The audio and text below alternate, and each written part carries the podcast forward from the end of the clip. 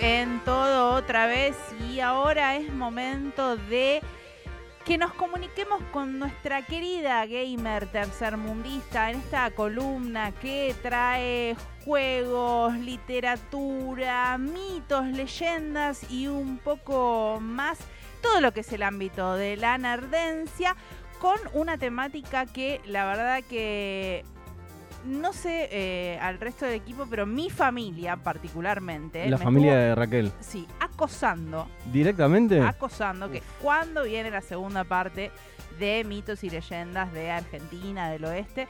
Así que le damos la bienvenida a Majo Morteiru, nuestra gamer tercermundista. ¿Qué tal chicos? ¿Cómo están? Buenas tardes. Buenas. ¿Todo bien? ¿Todo sí, bien? yo cuando Raquel me dijo, quiero repetir, y yo decía, uy, sí, tenemos que repetir, porque me olvidé de contar la historia del cementerio de Morón, me olvidé de contar esto, me olvidé de contar, porque empe- empecé a hacer el recuento de las cosas que me había olvidado y dije, bueno, vamos a hacer repetición de la columna, me parece. Bien, me gusta. Eh, ameritaba un volumen 2 porque esto, eh, mucha gente se quedó con ganas de escuchar mitos y leyendas de nuestras localidades.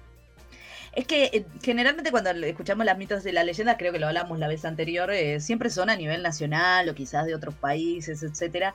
Y a veces eh, la cercanía a nosotros es lo que más nos interesa, esos mitos y leyendas que tienen que ver, como por ejemplo, como decía, el cementerio de Morón. Hace unos años yo conocí a un viejito que había sido eh, cuidador del cementerio de noche. Mm, complicado trabajo. Obvia- obviamente tenía, no, no, re tranquilo, él siempre decía que le tenía más miedo a lo vivo que a los muertos, ¿eh? así que imagínate Gran frase. Está muy bien. Hay mucha razón ahí, ¿no? Tenía mucha razón. Y él eh, nos cuenta una tarde así de lluvia, acá en, acá en Bariloche está lloviendo a cántaro desde hace como cinco días, sépanlo. Y nos cuenta una tarde de lluvia así con torta frita que ellos en realidad el día anterior, los cuidadores del cementerio, sabían cuánta gente iba a entrar al cementerio el día siguiente. ¿Y cómo sabían eso? Cuando empezaba a bajar el sol a la tardecita, por las entradas, las puertas de entradas, aparecía una mesa larga con sillas. Y según la cantidad de sillas era la cantidad de gente que iba a entrar al cementerio al día siguiente, que iba de visita. Ah, Sí. Así como lo escuchás. Pero ¿dónde Y- aparecía esa mesa con sillas? Perdón. En las puertas, en la puerta que tenés sobre Pierrastegui, en la puerta que tenés eh, en el costado y en la puerta que da atrás, que es la que da la parte, el que se llama la parte nueva, Sí, eh, donde están los nichos nuevos, pero que en realidad está la parte de tierra del cementerio. claro. En esas tres puertas aparecían cada uno una mesa y ellos sabían exactamente cuánta gente iba a pasar por esas puertas al día siguiente. Qué impresión. ¿Y esto lo podía ver todo el mundo o solamente eh, los Solo lo veían los cuidadores cuando caía la nochecita, eh, el atardecer en el cementerio.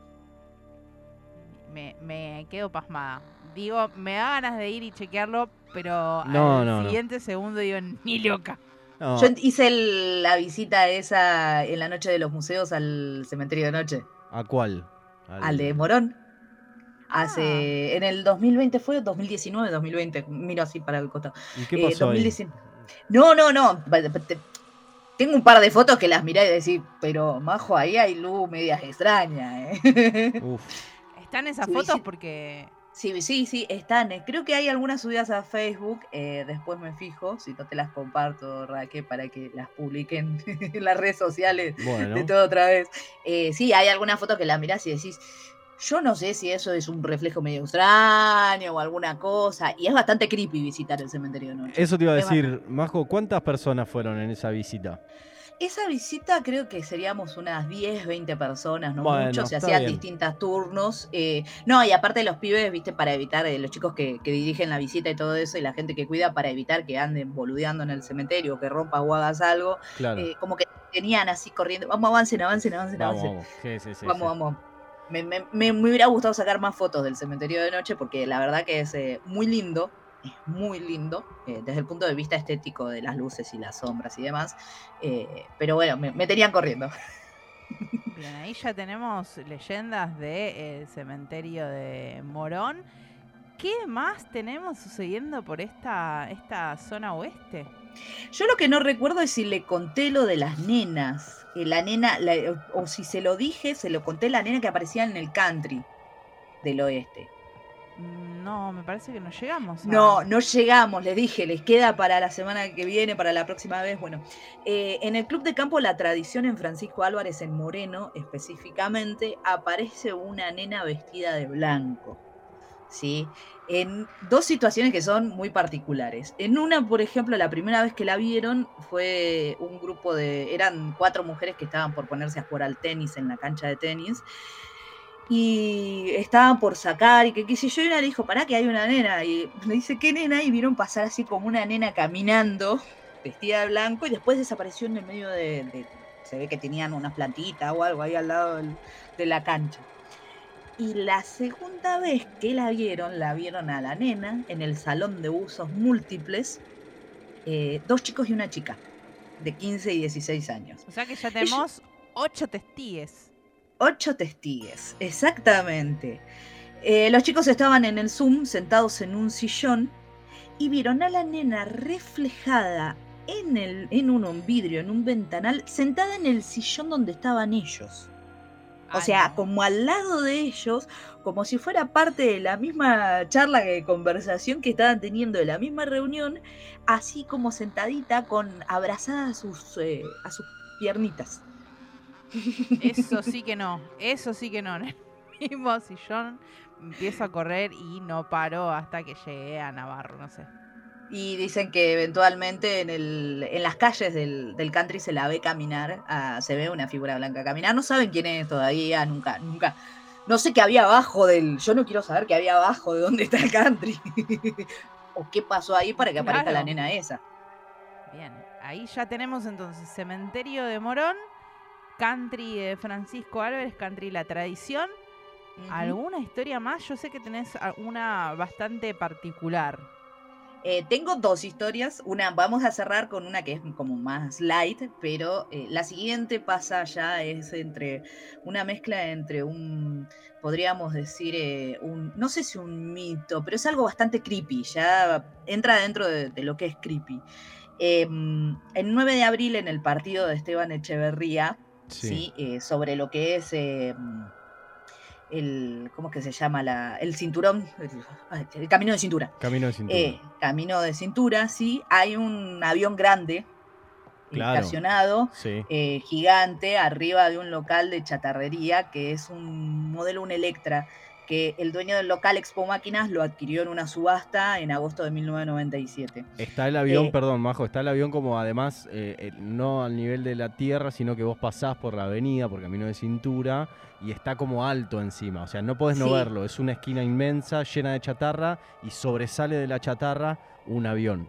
El avión que está sobre los pilares ahí. Claro. Eh, bien, estos aviones eh, se construyeron solo 144 en todo el mundo porque realmente solían tener muchos accidentes y tenían muchas fallas, eh, con lo cual no tuvo una producción masiva, así que son aviones muy altamente identificables y en el caso de lo que es eh, la República Argentina, este avión pertenecía al ejército, a las fuerzas aéreas y eh, teníamos tres particulares, no había muchos más. El dueño lo compró porque quería hacer un homenaje porque uno de esos, esos aviones volaron en la guerra de Malvinas. Eh, son los que llevaron a soldados y demás. Y él, bueno, le quería hacer un homenaje a, a la gente que había participado en Malvinas y hacer una especie de museo. Sin embargo, el avión vos vas a pasar hoy y lo vas a ver que está todo eh, casi que se cae a pedazos. eh, porque el avión ese eh, tiene una medida de no innovar dictada por la justicia. Ese Ajá. avión es un avión de los que hizo los vuelos de la muerte. Bien, ahí No Es- muy zarpado porque, claro, estos aviones son los únicos que tienen la, la capacidad de abrir las puertas para la carga en el medio de- del vuelo. ¿sí? Generalmente los aviones no pueden hacer eso y este es uno de los tres que tiene la capacidad eh, de hacer eso. ¿sí? Em, que lo, eran los tres Electra que tenía la República Argentina.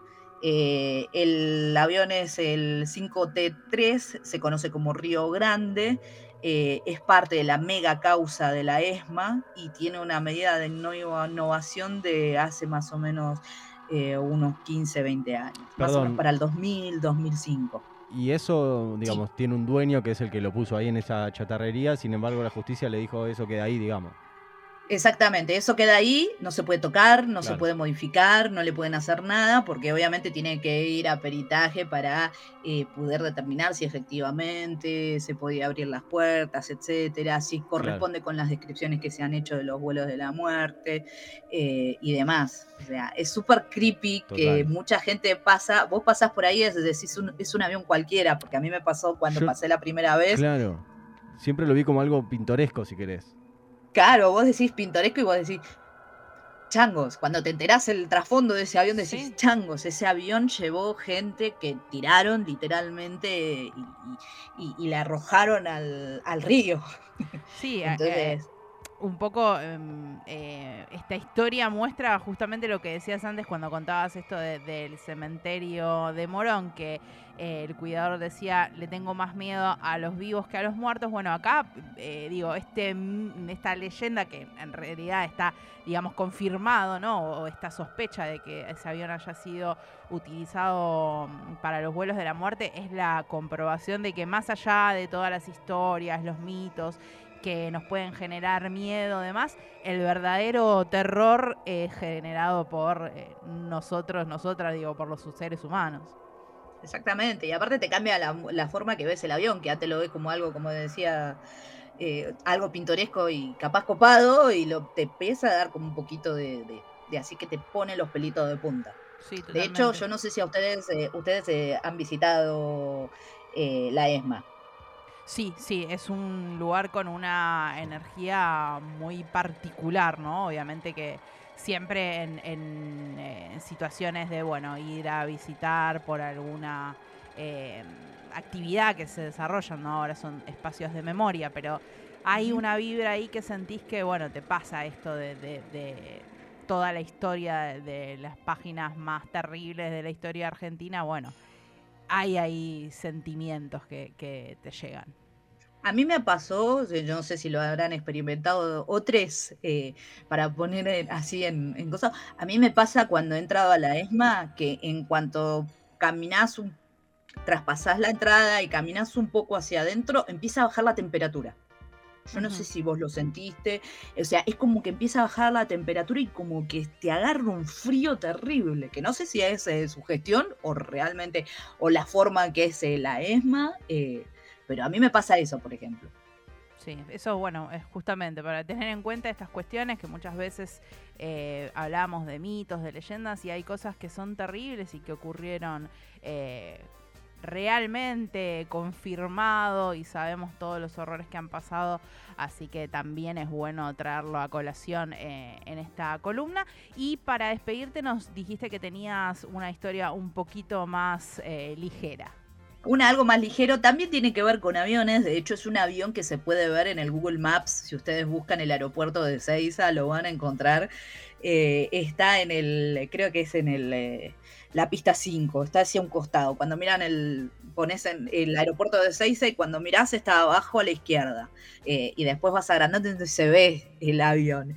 El famoso, el que le llaman el LB malo. Sí, en realidad eh, le dicen LB malo porque las siglas del avión, todos los aviones tienen una numeración y una sigla para determinarlos, es LBMLO, Ahí va. que es, es un 747-200 de aerolíneas argentinas, Sí. que durante muchísimo tiempo fue como la reina de los cielos para aerolíneas argentinas, para nuestra aerolínea de bandera, y que era el que hacía el recorrido de- que iba desde Buenos Aires, eh, Río de Janeiro, España, Madrid, España. ¿sí? Eh, ese avión hoy en día está abandonado casi entero. Ni los Sí. motores le sacaron al avión. ¿Y por qué Es motivo? Lo dieron de baja en el 2001 y resulta ser que em, tiene una pequeña presencia que habita en ese avión, por eso no lo pueden desarmar. ¿sí? Eh, el LB malo, en realidad, lo que cuenta la leyenda es que había una azafata que tenía una enfermedad terminal que pidió cumplir sus últimos vuelos en, el, en ese avión, ¿sí? que era su avión favorito por cómo era, le encantaba, demás. Eh, dicen que el espectro de ella comenzó a deambular en el avión cuando todavía estaba en circulación, ¿sí?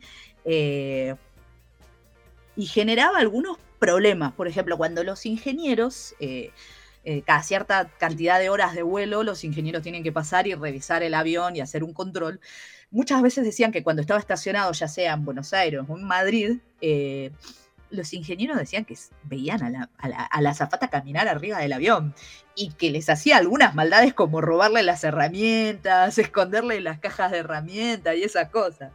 Que en realidad se ve que lo hacía así como porque es la época en que el avión pertenecía, aerolíneas pertenecía a Iberia. Ajá. Ok. Exactamente, es la época que pertenecía a Iberia.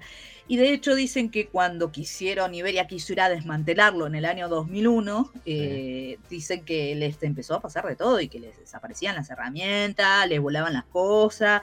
Entonces nadie quería revisar el avión nadie se quería subir por los ruidos, porque la veían, porque ella no quería que le desmantelaran su avión. Bien, bien, la, vi, me parece un, un, espectro haciendo justicia para conservar un avión que pertenece a Aerolíneas Argentinas y bueno, lo recuperó, ¿no? no logró que lo desmantelaran. No ruego que lo desmantelaran, sí lo sacaron de servicio casi 10 años antes de lo que se sacaron los otros 747-200 que tuvo la flota de aerolíneas argentinas y siguió siendo propiedad de aerolíneas incluso después cuando Iberia hizo todo el vaciamiento y demás está hoy en día tirado y lo ves, como te digo, en el Google Maps, lo buscas y está la foto del avión y está el avión, se ve el avión perfecto. Majo, te agradecemos muchísimo por esta columna que habrá puesto contento, contenta a más de uno y una porque estaban pidiendo, eh, pero quizás también un poco achuchado. Achuchado, achuchado. Pero bueno, uno de vuelta, hay que tenerle más miedo a los vivos que a los muertos, ¿eh? Totalmente. Gracias, Majo. Nos vemos, chicos. Tengan buena tarde. Abrazo. Pasaba Majo Morteiru, nuestra gamer tercermundista. La buscas como gamer tercermundista en Facebook, en Instagram y también en YouTube porque ya empezó a subir los resúmenes de películas en 60 segundos. Así que gamer tercermundista en redes